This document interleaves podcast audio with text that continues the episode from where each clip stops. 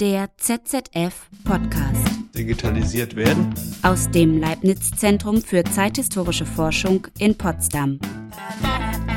Hallo und herzlich willkommen zu dieser Folge des ZZF Podcast. Mein Name ist Tim Schleinitz und ich freue mich, dass Sie und dass ihr eingeschaltet habt. Der Himmel über dem Hafen hatte die Farbe eines Fernsehers, der auf einen toten Kanal geschaltet ist. Das ist der einzige erste Satz der Literaturgeschichte, den ich auswendig weiß. Er gehört zum Science-Fiction-Roman Neuromancer, dem ersten Teil der Sprawl-Trilogie von William Gibson. Erschienen ist er schon 1984 und war enorm einflussreich. Der Begriff Cyberspace etwa stammt von Gibson und Cyberspace, das war vor allem in den 90er Jahren gleichbedeutend mit Internet. In Neuromancer geht es um eine KI, die Selbstbewusstsein entwickelt hat und sich mit einer anderen künstlichen Intelligenz vereinen möchte, um in den Weiten der globalen Datennetze ein eigenständiges Leben zu führen. Was in den 80er Jahren noch Science Fiction war, ist heute weitestgehend Realität. Kühlschränke bestellen selbstständig Käse nach, Autos sprechen, Lautsprecher hören zu und bezahlt wird per Chip, der via Telefon mit dem, naja, Cyberspace verbunden ist. Unser Alltag digitalisiert sich mit hoher Geschwindigkeit. Doch was macht das eigentlich mit der Zeitgeschichte? Darüber will ich heute mit meinen drei Gästen sprechen. Und die stellen sich hier selbst vor, in hörbaren Einsen und Nullen, ganz digital aus dem Netz, über euer Smartphone oder euren Rechner in euer Ohr. Mein Name ist Annette Schumann. Ich bin ähm, verantwortliche Redakteurin und Projektleiterin von Zeitgeschichte Online, ein Online-Portal im, in, innerhalb des Verbundes Zeitgeschichte Digital. Und ich forsche derzeit zum Thema Fotografiegeschichte DDR im weitesten Sinne. Ja, mein Name ist Christine Bartlitz. Ich bin nun auch schon seit über zehn Jahren hier am ZZF als wissenschaftliche Mitarbeiterin beschäftigt und betreue und leite als verantwortliche Redakteurin zwei Online-Portale, das ist zum einen Dokopedia Zeitgeschichte, ein Online-Nachschlagewerk, das sich mit Forschungsfeldern, Begriffen und Methoden der zeithistorischen Forschung beschäftigt und eben auch in, immer mehr in der Lehre genutzt wird für die, an den Universitäten. Und das zweite Portal ist Visual History, eine Art Blogportal zur historischen Bildforschung, wo es darum geht, auch all die Wissenschaftlerinnen, die sich mit dem Thema visuelle Geschichte beschäftigen, zu vernetzen, neue Projekte vorzunehmen vorzustellen, aber auch Rezensionen zu bringen, Ausstellungsankündigungen. Ich heiße Jan-Holger Kirsch. Ich bin seit 2003 wissenschaftlicher Mitarbeiter hier am Institut und meine Aufgabe ist zum einen die Redaktion der Zeitschrift Zeithistorische Forschungen, die gedruckt und digital erscheint. Inzwischen sind 50 Hefte rausgekommen. Die andere Aufgabe ist, dass ich in der Redaktion von Hasorts Kult mitarbeite, einem Fachkommunikationsforum der Geschichtswissenschaft, wo ich Rezensionen von Ausstellungen und Büchern betreue.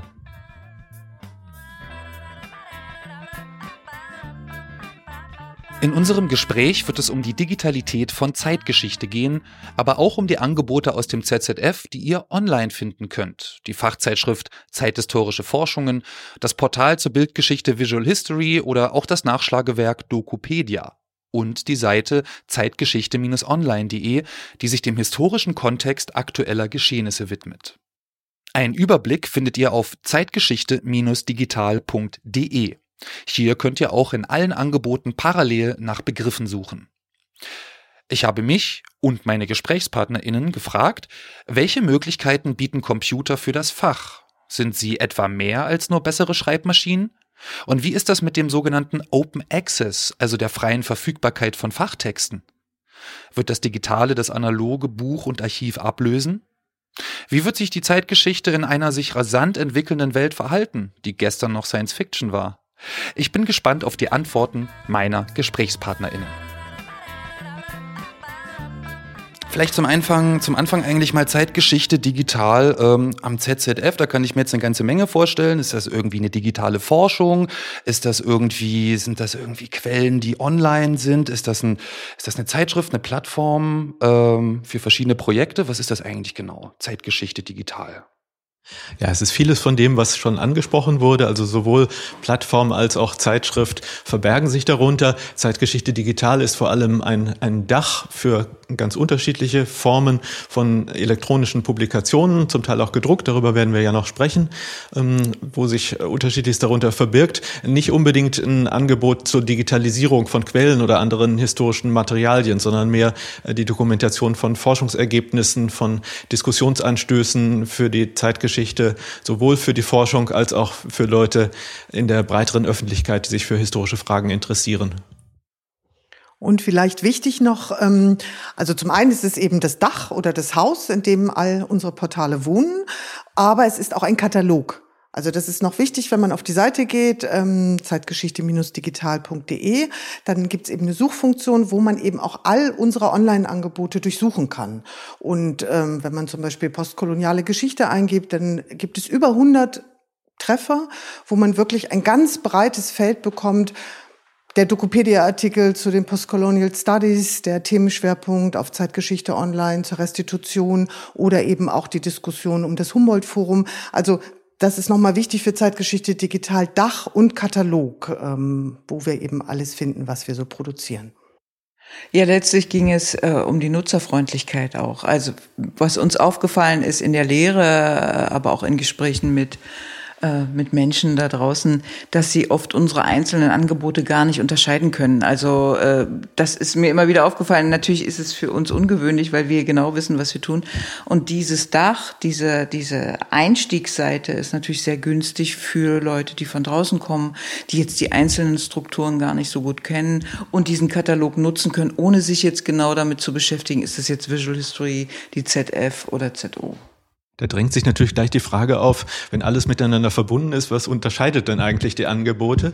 Und äh, dazu können wir vielleicht sagen, äh, dass es nicht nur unterschiedliche Textlängen sind, also die Genres, die wir äh, produzieren und veröffentlichen, sind etwas unterschiedlich, aber vor allem sehe ich einen gewissen Unterschied in den Temporalitäten, also die Vorbereitung, die wir investieren. Bei Zeitgeschichte Online sind es häufig ja sehr aktuelle Beiträge, wo auf Diskussionen in der Öffentlichkeit reagiert wird und aktuelle Fragen oder meinetwegen neue Filme, die rauskommen, äh, dargestellt werden. Äh, bei der Fachzeitschrift, die wir machen, hat es in der Regel mehr Vorlauf, äh, weil ja auch entsprechend viel Forschung dranhängt, eine archivgestützte Forschung vorzubereiten, wo Themenhefte zum Beispiel auch zwei bis drei Jahre dauern können in der Vorbereitung. Bei den Artikeln bei Dokopedia ist es zum Teil auch eine sehr langfristige Vorbereitung, wo ganze Forschungsrichtungen dann ja auch zusammengefasst und als Überblick dargestellt werden. Also das ist so ein bisschen der, der Unterschied. Die Themen haben sehr viele Schnittpunkte, die wir bei Zeitgeschichte digital aufbereiten arbeiten, aber die Formen, wie wir mit diesen Themen umgehen, sind je nach Portal unterschiedlich. Ja, wobei, ja, wobei, ähm, also auch thematisch, ähm, wenn man Visual History sich anschaut, da geht es eben um Bildforschung. Das ist schon eine Themenwebseite. Und wir können natürlich auch die Chronik der Mauer noch dazu zählen, also auch ein wichtiges Angebot, Online-Angebot, was hier am ZZF auch angeboten wird. Also da ist auch eine Themenwebsite zur Geschichte der Mauer von 61 bis 89, 90. Also insofern gibt es thematische Unterschiede natürlich schon auch. Und diese Dauer hängt zum Teil eben auch mit den Begutachtungs Verfahren zusammen. Also weil die Artikel bei Dokopedia und auch in der Zeitschrift, in zeithistorischen Forschung, unterliegen dem klassischen Double-Blind Peer-Review-Verfahren, also werden klassisch begutachtet. Oho, Double-Blind äh, Peer-Review. Das heißt also Double-Blind, okay, hat jetzt nichts mit Poker zu tun in dem Fall, ist eher so äh, zwei Leute, die nicht wissen, wer das geschrieben hat. So stelle ich mir das jetzt vor irgendwie, um dann irgendwie. Double-Blind heißt, die begutachtet, weiß nicht, wessen Text sie begutachtet und der oder die Autorin weiß nicht, wer den Text von ihr, von ihm begutachtet. Also das ist das Double Blind, in beide Richtungen blind. Was Sinn macht, weil wir ja doch, die Community ist dann irgendwann gar nicht mehr so groß und dann ist es immer gut, wenn man nicht weiß, ach, das ist die Frau Professorin, der Herr Professor, die den Text geschrieben haben, sondern dass man den wirklich inhaltlich anschaut. Insofern macht das schon Sinn und ist ja auch ein ausgewiesenes Qualitätsmerkmal der wissenschaftlichen Publikationsarbeit. Insofern, ähm, aber dadurch kommt natürlich, ja, das dauert einfach etwas länger, bis so solche Prozedere dann durch sind. Okay, das ist also auch das, wie ihr jetzt in einem, äh, um das in einem wissenschaftlichen Kontext auch weiter zu äh, verwenden sozusagen. Weil also als ich hier äh, zum Beispiel auch in der Schule gewesen bin noch oder teilweise hat sich das ja jetzt gedreht, da hieß es, oh Wikipedia, nimm das jetzt mal nicht als irgendwie Quelle. Jetzt macht ihr tatsächlich auch, also habe ich schon gemerkt, was anderes als Wikipedia. Es ist jetzt nicht so, du hast auch gesagt, Peer Review ist dann auch wichtig. Das ist ja dann das, wo sozusagen jemand aus der Wissenschaftscommunity und auch aus dem Fachbereich äh, dann was aus einem ähnlichen oder gleichgelagerten Fachbereich auch sich nochmal anguckt, um da die Qualität sicherzustellen. Ähm, äh, wie, wie ist das denn dann? Also wenn ihr jetzt sagt, zum Beispiel Zeitgeschichte online, das ist jetzt ein bisschen was Aktuelleres und so. Äh, wenn ich mir jetzt so vorstelle, bei Dokopedia dann eher Überblicksartikel, Zeitgeschichte online eher aktueller, arbeitet ihr dann auch wie so eine Online-Redaktion oder so? So äh, geht ihr auf die Leute zu, kommen die auf euch zu? Äh, wie findet ihr da eure, eure Themen eigentlich? Also die Themen liegen ja auf der Straße und das Alleinstellungsmerkmal von Zeitgeschichte Online im, im Vergleich auch mit allen anderen Angeboten ist die Schnelligkeit und die Aktualität und der, der Schwerpunkt liegt auf der Vermittlung. Das heißt, wir bereiten Themen anders auf als etwa in der ZF und bei Dokopedia. Ähm, die Themen es ist so, dass wir lange Jahre, also viele Jahre äh, Zeitgeschichte Online existiert seit 2004, sind wir auf AutorInnen zugegangen oder haben Themenschwerpunkte selbst konzipiert und dann gedacht, okay, wer könnte da aus der Wissenschaftscommunity mitschreiben? Jetzt ist es inzwischen so, dass es ein breites Feld an AutorInnen, vor allen Dingen jüngeren AutorInnen gibt, die sagen, äh, habt ihr eigentlich schon was zu Belarus? Ich habe da ein Angebot, ich habe dazu gearbeitet, ich habe ein Interview gemacht und so weiter. Ich würde sagen, mittlerweile sind 80 Prozent der Beiträge, die wir veröffentlichen auf Zeitgeschichte Online, zu uns gekommen. Und wir wählen dann aus und teilen auch zeitlich ein. Wir veröffentlichen ja pro Woche ein bis zwei Beiträge. Das heißt, es ist ein sehr schnelles Medium. Wir haben nicht das Peer Review oder Blind äh, Verfahren, sondern wir haben eine Redaktion und einen Beirat. Das heißt, wenn ich unsicher bin, wenn es etwa um den 100. Jahrestag der KPD, äh, KP Chinas geht und ich natürlich überhaupt keine Ahnung davon habe, dann frage ich äh, entweder ein Mitglied aus der Redaktion oder wir sind natürlich vernetzt, einen Sinologen oder einen Wissenschaftler, der damit mehr zu tun hat. Aber bei uns ist, ist, geht es sehr, sehr schnell. Und die Texte sind wesentlich kürzer und haben auch einen anderen Stil. Also sie sind ja essayistisch, es sind ja eher essayistische Texte, die von jüngeren Autoren nach Nachwuchswissenschaftlerinnen und ich meine diesmal NachwuchswissenschaftlerInnen wirklich ernst, also nicht die 45-jährigen Juniorprofessorinnen, sondern Studierende in den höheren Semestern und Doktoranden. Zur Frage der Qualitätssicherung sollte man vielleicht noch sagen, als sich so die ersten Online-Angebote der Geschichtswissenschaft vor mittlerweile ja 15 bis 20 Jahren gegründet haben, da haben sie großen Wert darauf gelegt, möglichst viele Verfahren zu etablieren, um diese Seriosität dieser Angebote zu belegen. Also dass auch äh, unsere Online-Angebote einen Beirat haben, eine Redaktion, feste Strukturen, wo Entscheidungen getroffen werden, wo äh, ein Austausch stattfindet, Begutachtungsverfahren und so weiter. Also da haben die Online mindestens genauso viel gemacht wie die gedruckten Medien, haben zum Teil sogar die Begutachtungsprozesse der gedruckten Medien äh, noch äh, verbessert indirekt, ähm, dadurch, äh, dass sie ihre eigene Legitimation erstmal nachweisen mussten. Also da hat sich in Sachen Qualitätssicherung eine ganze Menge getan. Dann wollte ich noch kurz was sagen, wenn ich darf, zu der Wikipedia-Frage. Ähm, als ich in der Schule war und auch im Studium gab es Wikipedia noch nicht, aber jetzt sind wir alle froh und dankbar seit mittlerweile 20 Jahren, dass es Wikipedia gibt. Ich glaube, wir nutzen in unserer eigenen redaktionellen Arbeit, nutzen wir Wikipedia eigentlich alle drei täglich täglich und sind froh und dankbar, dass es das gibt. Auch die Qualität dort ist natürlich unterschiedlich bei den Beiträgen, aber es ist einfach ein großartiges Angebot und wir nutzen Wikipedia auch als, als eine Plattform, wo wir unsere eigenen Inhalte zum Teil auch darüber verbreiten können, weil es natürlich wichtig ist, wenn man von Studentinnen und Studenten gelesen und gefunden werden möchte, dass unsere Beiträge dann auch bei Wikipedia mit vorkommen.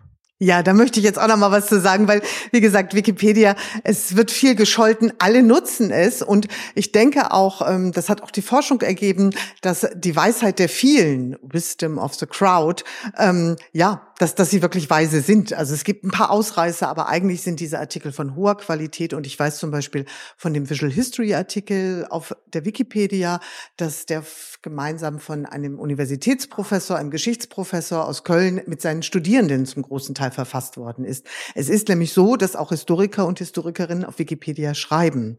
Ähm, und Dokopedia war natürlich damals auch die Idee, wir haben 2010 sind wir online gegangen, etwas von dieser Idee mit zu übernehmen, das Pedia hinten, nur eben mit zwei Unterschieden, ähm, dass der Autor, die Autorin für ihren Text steht. Weil das ist natürlich bei der Wikipedia manchmal ähm, schwierig, dass ähm, ja, wenn wir so in der Wissenschaft überlegen, ähm, wenn man einen Aufsatz schreibt, einen Beitrag schreibt, möchte man gern auch namentlich genannt werden. Also für, mit seiner Expertise für den Text einstehen natürlich zum einen, zum anderen aber auch sichtbar sein, was zum Beispiel auch ein ganz wichtiger Punkt ist bei unseren Portalen.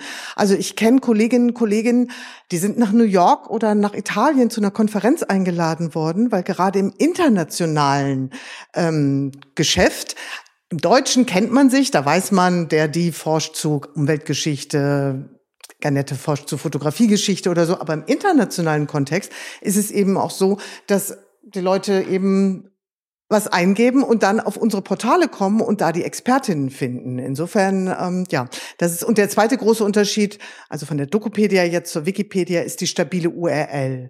Also bei der Wikipedia ist es ja so, dass wenn wir Wikipedia zitieren, kann es sein, dass sie nach zwei Monaten, dass, dass, dass der Text anders aussieht, weil jemand drin geschrieben hat und dann muss man in der Versionsgeschichte schauen, wann war das.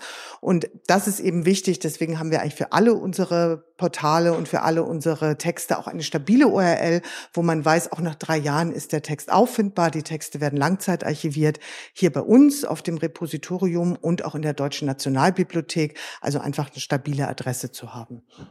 Also ich muss auch noch mal ganz kurz eine Lanze brechen für Wikipedia. Dazu eine Anekdote. Ich war eingeladen vor zwei Jahren, glaube ich, zu einer äh, Podiumsdiskussion über zum Thema Zensur. Und nun bin ich jetzt nicht die Zensurspezialistin, wollte da aber auch gerne dran teilnehmen und hatte gerade Besuch von einer Professorin, äh, in, die nicht aus Berlin kam. Und dann habe ich mich mit ihr darüber unterhalten und gefragt, hm, ob sie noch mehr Schnellliteratur hm, oder äh, irgendeinen Artikel nennen kann. Und dann sagte sie, Wikipedia guck einfach auf Wikipedia und das macht sie auch. Und was ich interessant finde an Wikipedia und das ist für Zeitgeschichte Online auch ganz wichtig, auch immer darüber nachzudenken. Anders als bei Facebook und YouTube, wo die Unternehmen die Regeln bestimmen, äh, ist es ja bei Wikipedia sind es die NutzerInnen. Und das ist ganz wichtig. Also über die Relevanz eines Beitrags entscheiden die Nutzerinnen und auch über das, was angehängt wird. Das ist nämlich so interessant. Ich habe selber festgestellt, natürlich gibt es ganz viele Zeitgeschichte Online-Beiträge, die in die Wikipedia passen. Aber wir können die da nicht einfach reintüten. Das heißt, es wird auch wirklich immer überwacht, was wir da tun. Wir können nicht alle Beiträge einfach unter die jeweiligen interessanten Beiträge von Wikipedia bringen. Es gibt also eine gewisse Ausgewogenheit auch zwischen analogen äh, Anmerkungen und äh, URLs, die man da noch mit dran die man da noch mit ranfügen. Dankeschön, ja. Ja, ich merke schon ein richtig, äh, ein richtig großes Thema. Ähm, äh, das heißt also auch jetzt in einer, in, einer, in einer Fachwelt sozusagen, also weil ich meine, die Geschichtswissenschaft ist ja jetzt auch was, das hat irgendwie noch viel, doch auch viel mit, mit so analogen zu tun, sage ich mal. Man geht ins Archiv, man guckt sich vielleicht Häuser an, äh, man guckt sich äh, Gegenstände an oder sowas und das ist ja dann also wir haben jetzt viel über Texte auch gesprochen. Ne? Ähm, wie ist das denn? Also wenn man jetzt so sagt, okay, das ist zum einen, was ich jetzt viel gesagt habe, man, man präsentiert Ergebnisse auch letztlich, ne, von Forschung oder von Nachdenken, sei es jetzt in einem eher tagesaktuellen Text, sei es jetzt in einem eher länger geplanten ähm, äh, Themenheft, zum Beispiel der zeithistorischen Forschung. Aber wie ist das denn jetzt mit dem, äh, mit so einer digitalen Arbeitsweise, sag ich mal? Also ist das dann so, dass man auch äh, Geschichtswissenschaft auf einer, ich sag mal, digitalen Ebene, sei es jetzt mit digitalisierten Quellen, sei es mit Fotos, sei es mit irgendwie Videos oder so, also hat das auch was damit zu tun? Weil wenn ich höre Zeitgeschichte digital, dann klingt das für mich auch so ein bisschen wie, zeithistorische Forschung, also digital forschen, schwingt da vielleicht auch ein bisschen mit? Ist das so oder, oder ist das vor allen Dingen wirklich erstmal Kommunikation, Präsentation auf verschiedenen Ebenen? Wie ist da dieses Verhältnis tatsächlich zum geschichtswissenschaftlichen Arbeiten und der Digitalität eigentlich? Kann ja mal.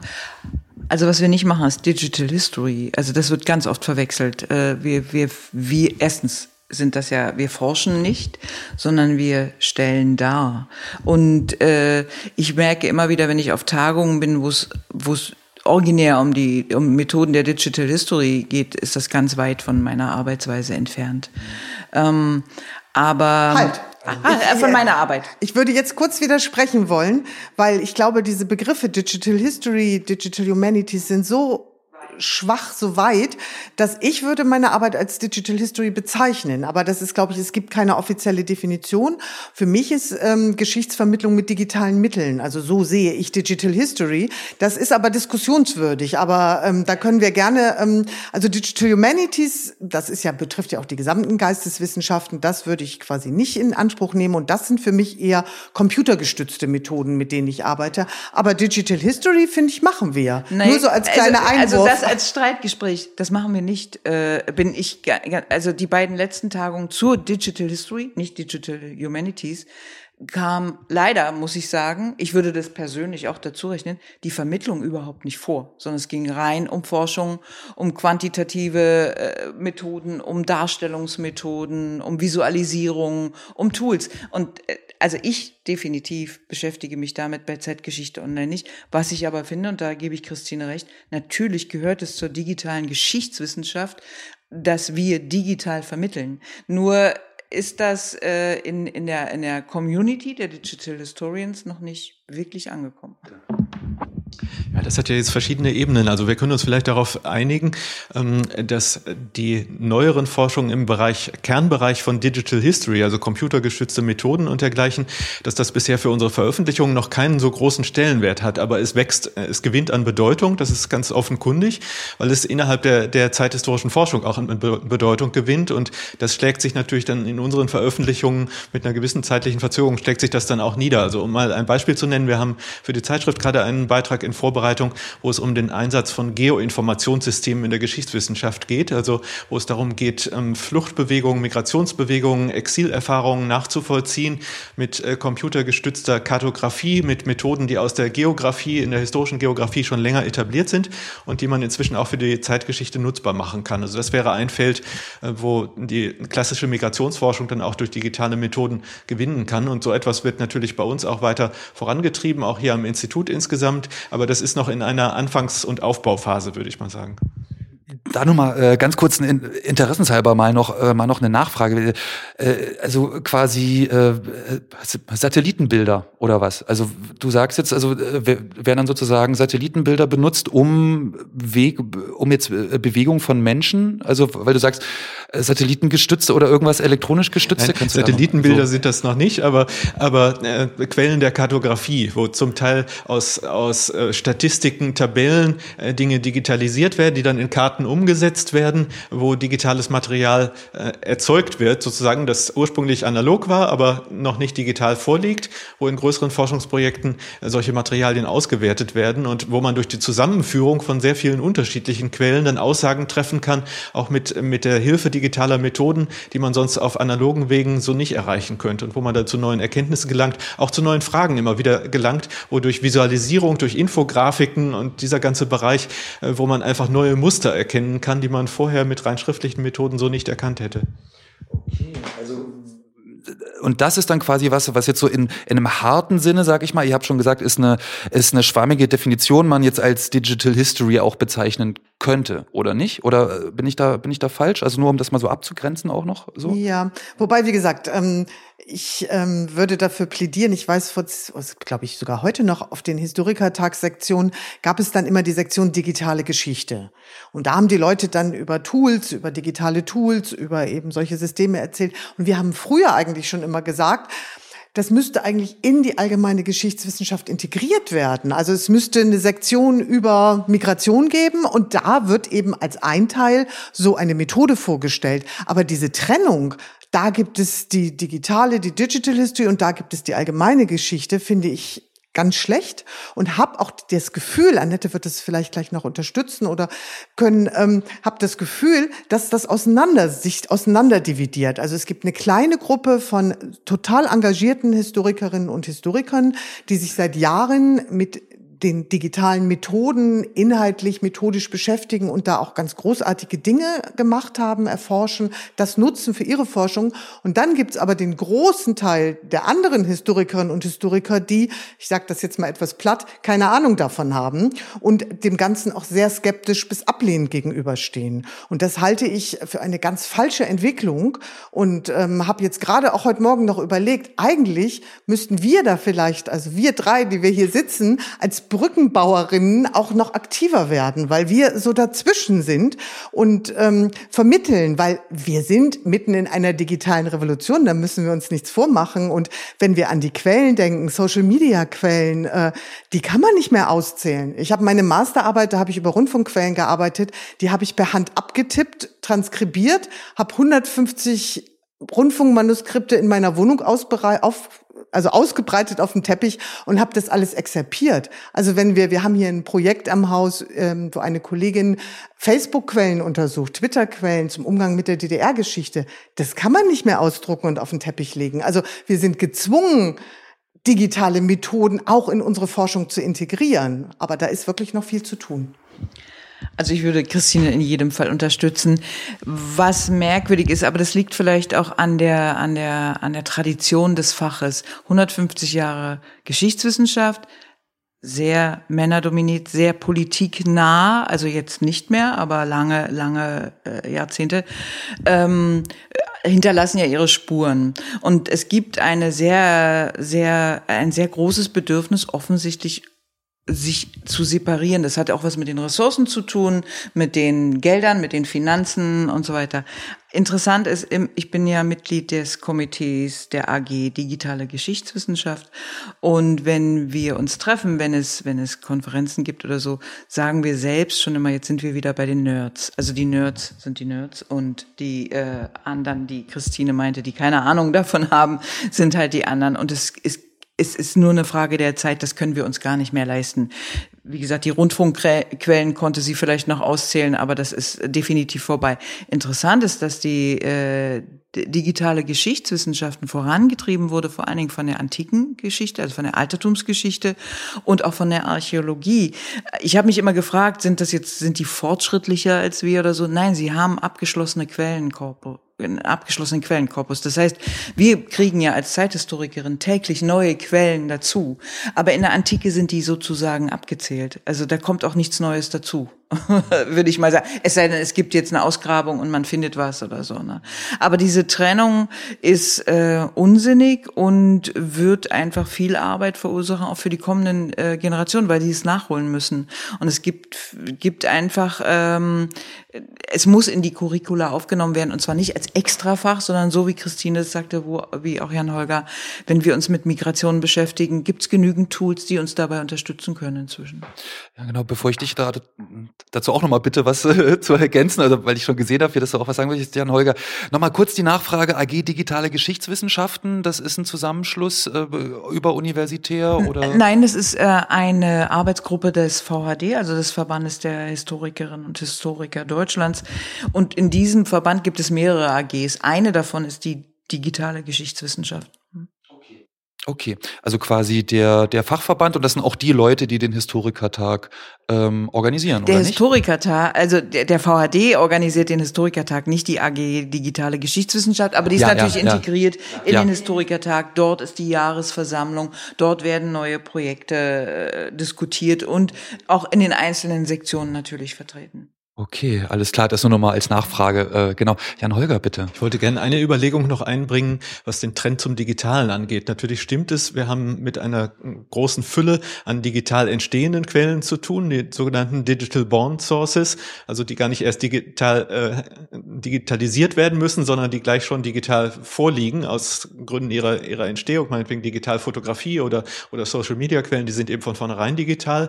Andere ältere Quellen müssen erst digitalisiert werden. Also da ist es eindeutig, dass es, äh, dass es ähm, einen großen Bestand gibt, äh, der sowieso nur digital zu erforschen ist. Andererseits muss man immer wieder ja auch darauf hinweisen, ein äh, erheblicher Bestandteil, im Moment sicherlich noch der überwiegende Teil der Quellen, mit denen Historikerinnen und Historiker arbeiten, ist nicht digitalisiert, ist nicht digital und wird auch in den nächsten Jahren nicht gleich digital vorliegen. Insofern lohnt es sich immer auch für Studentinnen und Studenten, Doktoranden, die heute anfangen, äh, sich Forschungsthemen zu überlegen, auch zu schauen, äh, was kann man eigentlich in den Archiven auch als, als physisch analog äh, überliefertes Material, auch gerade im Bereich der Fotografiegeschichte gibt es ja so viele Beispiele, wo man eben nicht erwarten kann, dass man mit zwei, drei Klicks gleich alles bei Google oder über irgendwelche Datenbanken findet. Viele Datenbanken sind große Klasse, man findet schon eine ganze Menge. Äh, auch der Anteil der, der Archivakten aus dem Bundesarchiv, äh, die digitalisiert sind, wächst immer weiter. Da haben auch viele Forschungsprojekte selbst dazu beigetragen, dass Bestände digitalisiert werden, die für die Forschung besonders aktiv genutzt werden.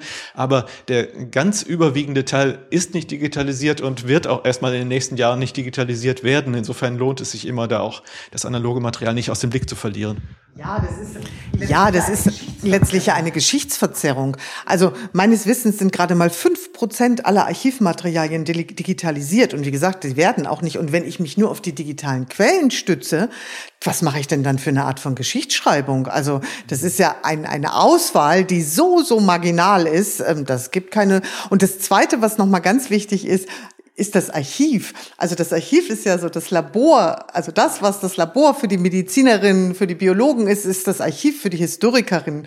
Und wer Geschichte studiert, muss unbedingt ins Archiv, weil das ist das Tollste, das Großartigste, wie die Akten riechen, was man findet, wenn man es aufschlägt. Also dieses haptische, dieses unser Job soll ja auch, also es macht ja Spaß, das ist ja Vergnügen. Also Archivarbeit ist großartig. Ich bedauere das, dass ich so selten eigentlich nur noch im Archiv bin. Ähm, also das wäre ja fürchterlich, selbst wenn wir jetzt einen Millionensegen bekommen würden und innerhalb von zehn Jahren alle Quellen digitalisiert wären.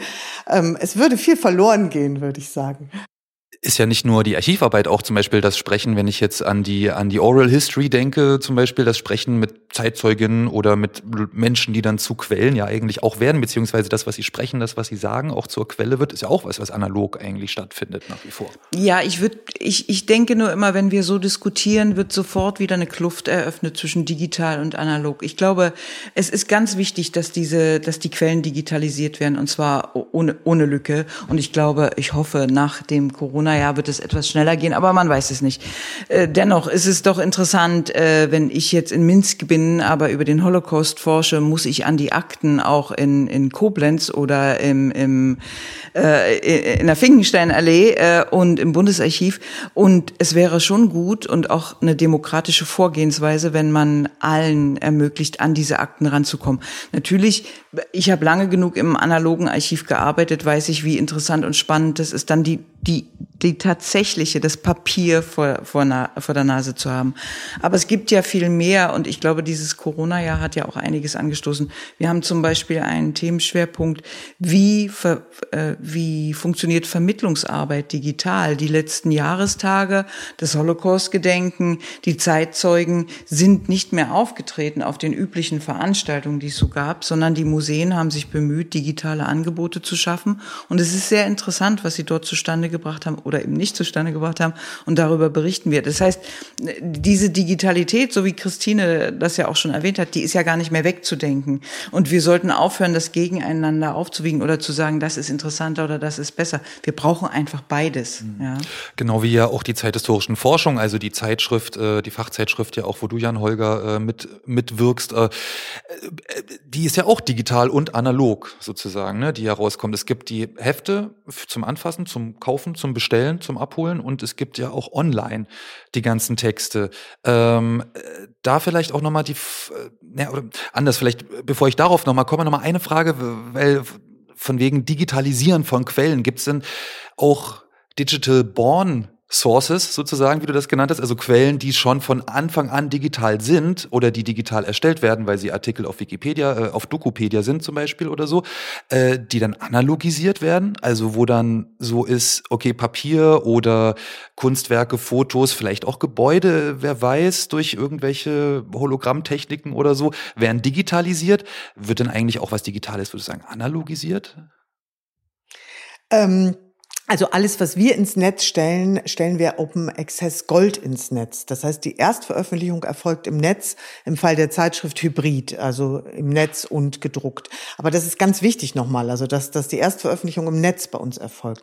Und ich weiß zwei Fälle, wo der Weg dann wirklich umgekehrt war, vom Digital ins Analoge. Dokopedia ist 2010 online gegangen und 2012 ist ein Buch im Vandenhoek und Ruprecht Verlag erschienen mit Dokopedia-Artikeln. Und ähm, es gab eine etwas ausführlichere Einleitung von Frank Bösch und Jürgen Daniel, aber der Rest im Buch sind Artikel, die kostenlos auf Dokopedia abzurufen sind. Und es war so ein Experiment, wo wir gedacht haben, wer kauft das? Aber es ist verkauft worden und gar nicht mal so schlecht. Und jetzt hatte ich den Fall ein zweites Mal. Ich habe mit Studierenden 2016 eine Website gemacht über eine Straßenbiografie, die Mainzer Straße in Berlin.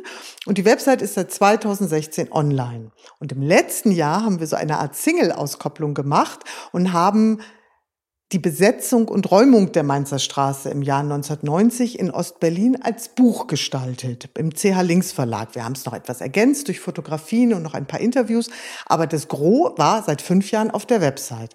Und in beiden Fällen ist, ja, habe ich ein interessantes Phänomen beobachtet, dass die Wahrnehmung, die mediale Wahrnehmung viel, viel größer ist, wenn es ein Buch gibt.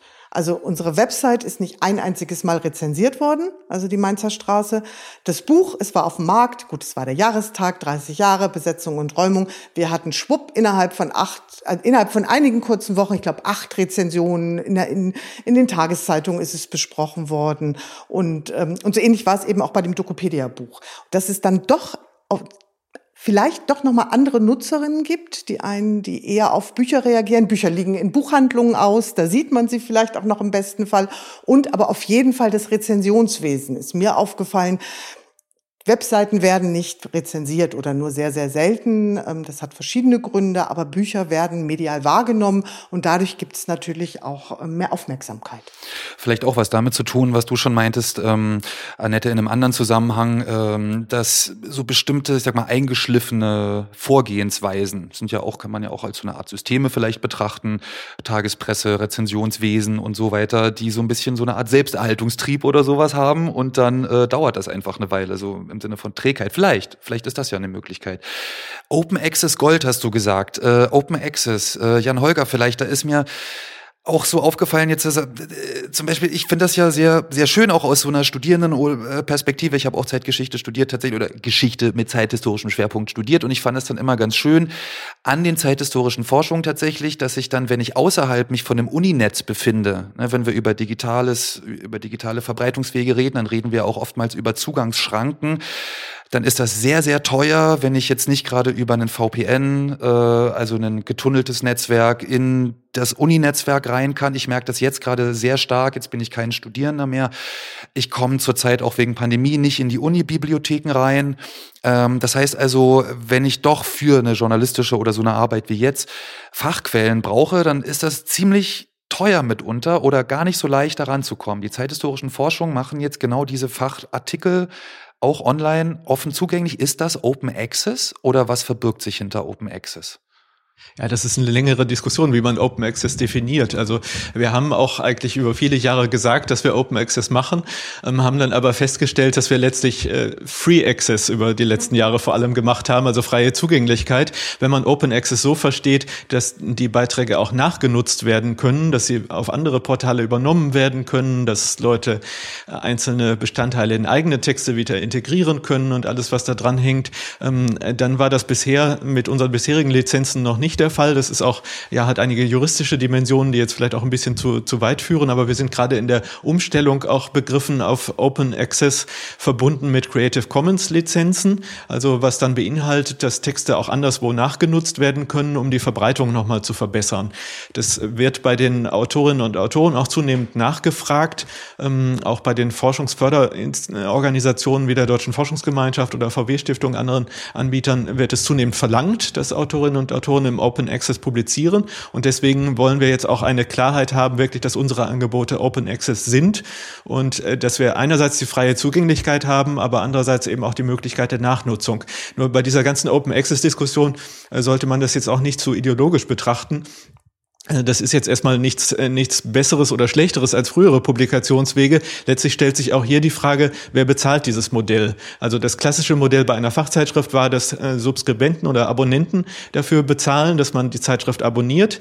Das Modell beim Open Access ist in vielen Fällen, dass eine Institution dafür bezahlt. Also dass entweder der Autor, die Autorin selbst Geld mitbringt, um Open Access zu ermöglichen, oder dass die jeweilige Forschungseinrichtung, an der jemand arbeitet, dann diese Kosten übernimmt. Am ZZF ist es hier sehr komfortabel eigentlich für die Autorinnen und Autoren, die für uns veröffentlichen, dass das Institut hier, das ZZF, äh, selbst die Kosten trägt und dieses ganze Publikationsmodell äh, mit unterstützt.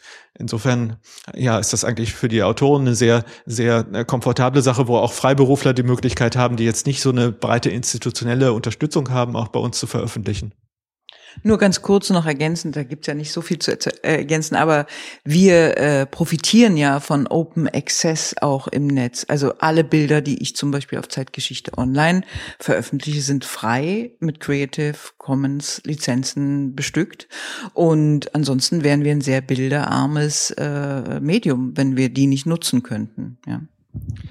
Ja, diese freie Verfügbarkeit ähm, von Wissenschaft ist für mich auch so ein Ideal. Also gerade wenn man sich auch die Texte aus den 2000er Jahren angibt, diese Erklärungen, ähm, dass das wirklich diese Vorstellung, die auch mit dem Internet einhergegangen ist, zum Teil auch einhergeht, dass man wirklich, egal an welchem Ort dieser Welt man lebt, sich freies Wissen holen kann aus dem Netz, Bildung aus dem Netz. Man muss nicht reich sein, man muss nicht ähm, irgendwie ähm, ja irgendwie städtisch sein oder so. Man kriegt an jedem Platz dieser Welt ähm, kann man Wissen aus dem Netz holen. Und ähm, das finde ich eine großartige Idee. Und ähm, mittlerweile sagt man ja auch mehr Open Science, also um diese juristischen Fragen eben mit mit der Lizenz ein bisschen zu umgehen. Also diese Idee, dass Wissen frei verfügbar ist. Und ich muss aber sagen, dass ich in den letzten Jahren eine Tendenz sehe, die ich sehr ähm, ja, sehr, sehr, sehr schlecht finde. Ähm, und das ist das, was ich mit Informationskapitalismus mit dem Wort beschreiben würde, nämlich dass die großen, großen Verlagshäuser, das sind globale Giganten, zum Teil auch Mischfirmen, dass die sich das Geschäft komplett, also im naturwissenschaftlichen Bereich komplett unter sich aufgeteilt haben. Es ist nämlich so, die Sachen sind frei verfügbar, da sind es ja meist Zeitschriften, die Texte können frei gelesen werden, aber ein Autor, eine Autorin, der dir einen Artikel zu, keine Ahnung, Molekularbiologie schreibt, muss bis zu 8000 Dollar dafür bezahlen. Und damit haben wir eine unglaubliche Verzerrung wieder, weil wer darf dann veröffentlichen? Die, die entweder reich sind, in einem reichen Land leben oder in einem Institut angestellt sind, was Geld hat. Weil wenn man sich vorstellt, es sind 40 Wissenschaftlerinnen, die pro Jahr 30 Artikel veröffentlichen oder so, dann kommt man in Bereiche vor und es geht in diese Riesenfirmen, in diese Konzentrationsprozesse rein. Und das halte ich für einen ganz, ganz verheerenden Weg. Ähm, auch in die Geschichtswissenschaft ist dann noch nicht so betroffen, aber der Konzentrationsprozess ist ja auch sichtbar in der Geschichtswissenschaft. Hm, hm, hm. Äh, ja, bitte, Jan Holger. Also kurz vielleicht dazu, ich finde das ja krass, das jetzt mal zu hören, zu, zu bezahlen für eine Veröffentlichung. Das ist so, bei der Musik heißt das zum Beispiel dann auch Buy-In, wenn ich als Band, als Vorband von, keine Ahnung, äh, Metallica oder so spielen will, dann kann ich durchaus auch mal was dafür bezahlen. Und äh, das klingt so ein bisschen so, als würde ich auch ein bisschen für den, für den Impact-Faktor sozusagen, also für, für mein Gelesenwerden potenziell dann auch irgendwie bezahlen muss, was ich irgendwie ganz, äh, was ich ganz schön frappierend finde. Ja, also gezahlt werden musste natürlich vorher auch schon. Also wenn ich nicht gerade die Lehrstuhlinhaberin mit dem ganz großartigen Namen bin, ähm, wenn ich ein Buch herausbringe, muss ich ja auch dafür meistens zahlen. Also der sogenannte Druckkostenzuschuss ist ja schon seit Jahrzehnten Standard. Also so Leute, die nicht, so Freundinnen von mir, die nichts mit Geschichtswissenschaft zu tun haben, die sind immer ganz erstaunt, dass ich sage, dass wir für unsere Bücher zahlen müssen, dass wir den Verlagen Geld geben, damit sie uns veröffentlichen. Die denken immer, ich kriege Geld. Nee, nee, äh, wir zahlen das Geld. Also dieses Grundprinzip, das hat Jan Holger ja auch gesagt, irgendjemand muss es ja bezahlen. Was ich in aber in dieser Entwicklung, genau dieser Informationskapitalismus, was ich da eben sehr beängstigend finde, ist, dass einige wenige Player sich das aufteilen und dann auch die Preise diktieren. Ja, Christine hat diese Ambivalenz sehr gut beschrieben, dass Open Access einerseits einen demokratischen Grundgedanken hat, andererseits auch ein klassisches kapitalistisches Geschäftsmodell geworden ist, ähm, wo sich diese Tendenz in den letzten Jahren auch sehr deutlich abzeichnet. Ich möchte vielleicht noch einen anderen Punkt erwähnen, der für unsere Arbeit auch wichtig ist. Das ist so der Aspekt der Intertextualität, also die Verknüpfung zwischen verschiedenen Texten und Forschungsergebnissen, die man durch Open Access inzwischen leichter erreichen kann. Also wenn ich Artikel in den zeithistorischen Forschungen bearbeite, da werden ja auch immer andere Aufsätze zitiert zitiert, also in den Fußnoten, wo Belege herangezogen werden. Äh, da schaue ich natürlich auch immer nach, welche Aufsätze sind im Open Access abrufbar und äh, die verlinken wir dann möglichst, um äh, die Verknüpfung zwischen diesen unterschiedlichen Texten sicherzustellen und damit auch eine stärkere Überprüfbarkeit von Inhalten. Also dass man nicht erst in die Bibliothek gehen muss, um nachzuvollziehen, auf welches Material sich der Autor oder die Autorin eigentlich stützt. Das betrifft sowohl Quellen als auch Veröffentlichungen, sondern dass man diese, diese Quellen oder Dokumente unterschiedlicher Art, dass man die direkt abrufen und mit neuen Texten verbinden kann. Das ähm, widerlegt auch so gewisse Zweifel an dem, was wissenschaftliche Arbeit ausmacht, dadurch, dass man, dass man eben diesen Quellen auf den Grund gehen kann. Selber als Leserin oder Leser äh, kann man dann auch das wissenschaftliche Arbeiten, das Prinzip der Erkenntnissuche äh, in der Wissenschaft kann man dann besser nachvollziehen und macht dadurch auch transparent, äh, wie äh, die wissenschaftlichen Ergebnisse eigentlich zustande kommen, welche Aussagen man auf welcher Grundlage äh, sinnvoll treffen kann, wo es Evidenz gibt, wo es Belege gibt und wo es sie nicht gibt, wo Fragen offen sind. Also da trägt Open Access auch zu einer besseren Überprüfbarkeit, Verifizierbarkeit bei. Wo ich jetzt auf, auf jeden Fall sage, dass ich mir da jetzt äh, sofort die vier, die vier Stunden Woche wünsche, damit ich dann auch Zeit habe, als interessierter Mensch, äh, äh, mich dem sozusagen zu widmen. Äh, auf jeden Fall. Äh, sehr schön. Äh, Annette, du wolltest da äh, noch kurz Nur was? ganz kurz ergänzen, ja? auch zu Jan Holger. Äh, es ist ja interessant, vor fünf, sechs, sieben Jahren haben wir ähm, in den Fußnoten von Texten vielleicht auch eine Fußnote verlinkt, weil nur dort ein Text hinterlegt war. Äh, inzwischen äh, sind die Fußnoten fast alle äh, zu verlinken. Also das heißt, wir bieten den LeserInnen an, weiterzugehen. Ne? Also im Text ist sowieso das, die sogenannte Hypertextualität, die ist sowieso gewährleistet, aber auch in den Fußnoten. Und daran merkt man auch, dass mit dem Material natürlich immer stärker gearbeitet wird, mit dem Open Access Material. Super, da kriege ich gleich so ein bisschen Cyber-Vibes hier irgendwie, muss ich mal so sagen. Naja, so ein bisschen, so ein bisschen. Science, Science Fiction mäßig, ähm, wenn es dann auch um die Frage geht, wem gehört dann, also Wissensmonopole so ein bisschen, ähm, Verwert, Verwertung von Wissen, ähm, äh, Monetarisierung, Schranken, Zugangsschranken auch für die Herstellung, für das Abrufen des Wissens, das Bereitstellen und so. Also äh, da sieht man schon auch mal so eine Dimension, die Geschichtswissenschaft jetzt auch tatsächlich haben kann, wenn wir über Verbreitungswege und über Forschungsfelder in dem Fall gesprochen haben. Ähm, Bevor ich mich dann für dieses Gespräch abschließend bedanke, vielleicht noch mal eine kurze Nachfrage als kleiner Ausblick. Ich habe schon die Cyber Vibes gesagt, Science Fiction. Was ist denn jetzt euer eure, euer Ziel? Was sind denn so eure Vorstellungen? Wie geht denn das jetzt weiter mit Zeitgeschichte digital? Habt ihr da gerade irgendwie was sozusagen vor? Wir haben schon gesagt, Historikertag ist jetzt, wir, diese Sendung ist auch zum Historikertag. Wir haben jetzt gar nicht so viel über den Historikertag gesprochen, aber ich glaube, so inhaltlich ein bisschen äh, sind wir sind wir reingegangen. Ähm, Ihr begleitet das ja auch so ein bisschen, ne? also man kann auf Hasots Kult, kann man äh, auf einer Seite, ähm, kann man das äh, abrufen, groß, äh, ja, äh, dokumentiert eigentlich, der Historikertag, weil wenn ich interessiert bin und aber keine Historikerin bin oder keine Akkreditierung habe oder so, kann ich mich dort informieren, was dort besprochen wird.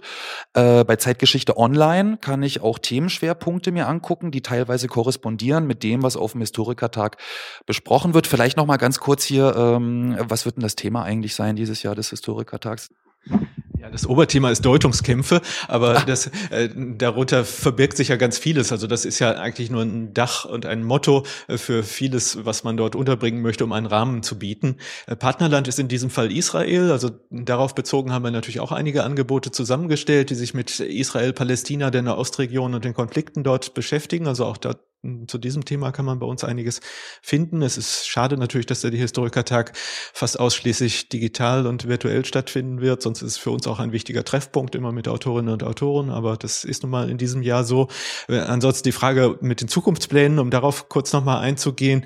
Ähm, wichtig bei Open Access ist natürlich auch, äh, dass die Angebote überhaupt gefunden werden. Also das ist auch ein Großteil unserer Arbeit, unsere Inhalte sichtbar zu machen, sie auffindbar zu machen im Netz. Da ähm, werden wir in den nächsten nächsten Jahren sicher noch verstärkt auch Energie reinsetzen, ähm, dass die Inhalte in einem doch großen und weiter wachsenden Angebot äh, digitaler Geschichtspublikationen auch erkennbar werden. Ansonsten inhaltlich würde ich mir noch ein bisschen wünschen, äh, dass auch äh, die nicht-europäischen Dimensionen der Zeitgeschichte stärker für uns ähm, an Belang und Relevanz gewinnen, also dass wir auch Themen der chinesischen Zeitgeschichte, der afrikanischen Zeitgeschichte und andere Weltregionen, die so in der deutschen Forschung lange Zeit eher ein randständiges Dasein fristeten, dass wir diese scheinbaren Peripherien, die aber für unsere heutigen Gegenwartsgesellschaften so ungeheuer wichtig sind, dass wir die auch stärker in den Blick der zeithistorischen Forschung rücken können. Also unbedingt. Ich glaube, dass diese Themen, die sogenannten Peripherie-Themen, wobei manchmal denke ich, wir sind die Peripherie und nicht China, die kommen, äh, die werden auch durch die NachwuchswissenschaftlerInnen zu uns getragen. Und zu den Zukunftsideen, also was ich mir wünsche für Zeitgeschichte Online wäre ja digitaler zu werden. Das heißt, das, was die, äh, was Digitalität ausmacht, was Möglichkeiten im Netz äh, ähm, bringen können, die auch anwenden zu können, weil meine Arbeit besteht schon in erster Linie darin, analoge Texte, analoge Angebote in digitale Angebote zu verwandeln. Und es gibt viel, viel mehr Möglichkeiten im Netz zu arbeiten und darzustellen und dazu hätten wir gerne sehr viel mehr technischen Support. Das brauchen wir. Ja, zum Historikertag. Ich habe zum letzten Historikertag vor drei Jahren eine Podiumsdiskussion organisiert und zusammen mit Michael Kaiser von der ähm, äh, Max Weber Stiftung zur Frage eben Open Access gespaltene Geschichtswissenschaft. Das war sehr spannend und ist eben auch wieder so ein bisschen das, was ich vorhin gesagt habe. Das ist eigentlich auch ganz gut, dass wir noch mal heute drüber reden, dass wir vielleicht mehr so auch diese Brückenbaufunktionen wahrnehmen sollten. Also die beiden Teile der Geschichtswissenschaft wieder zusammenzubringen oder mehr zusammenzubringen. Ähm, Zukunft, das passt gut. Cyber Vibes, ähm, also gerade das, was ich vorhin mit dem Verlags, mit dem Informationskapitalismus gesagt habe. Wir sind gerade dabei. Ich ich und noch einige Kolleginnen ein erstes E-Book im ZZF zu veröffentlichen. Also es soll eine E-Book-Publikationsplattform hier am ZZF geben, wo wir eben auch mal probieren wollen, wie das mit Monographien funktioniert online. Und, äh, und das ist eben auch aus dem Grund heraus, dass ich eben nicht Wiley, Elsevier, Springer und Co. das Feld komplett überlassen möchte. Wir sind natürlich keine globalen Player und das ZZF ist im internationalen Vergleich natürlich auch relativ klein.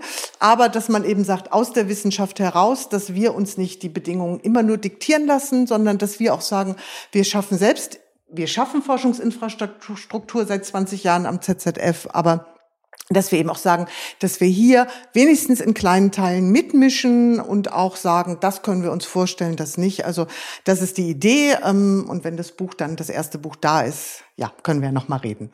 Okay, ja, sehr schön.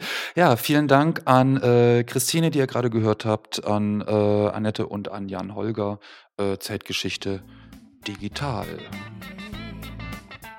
Auch die ehrwürdige Geschichtswissenschaft wird sich also auseinandersetzen müssen mit den Chancen und Herausforderungen der Digitalisierung, wenn auch vielleicht nicht mit den wild gewordenen künstlichen Intelligenzen aus Neuromancer. Der letzte Satz dieses Klassikers fällt mir leider nicht ein, also muss stattdessen der letzte Satz herhalten aus der dritten Folge dieses Podcasts. Mein Name ist Tim und ich sage Tschüss, bis zum nächsten Mal und danke fürs Zuhören.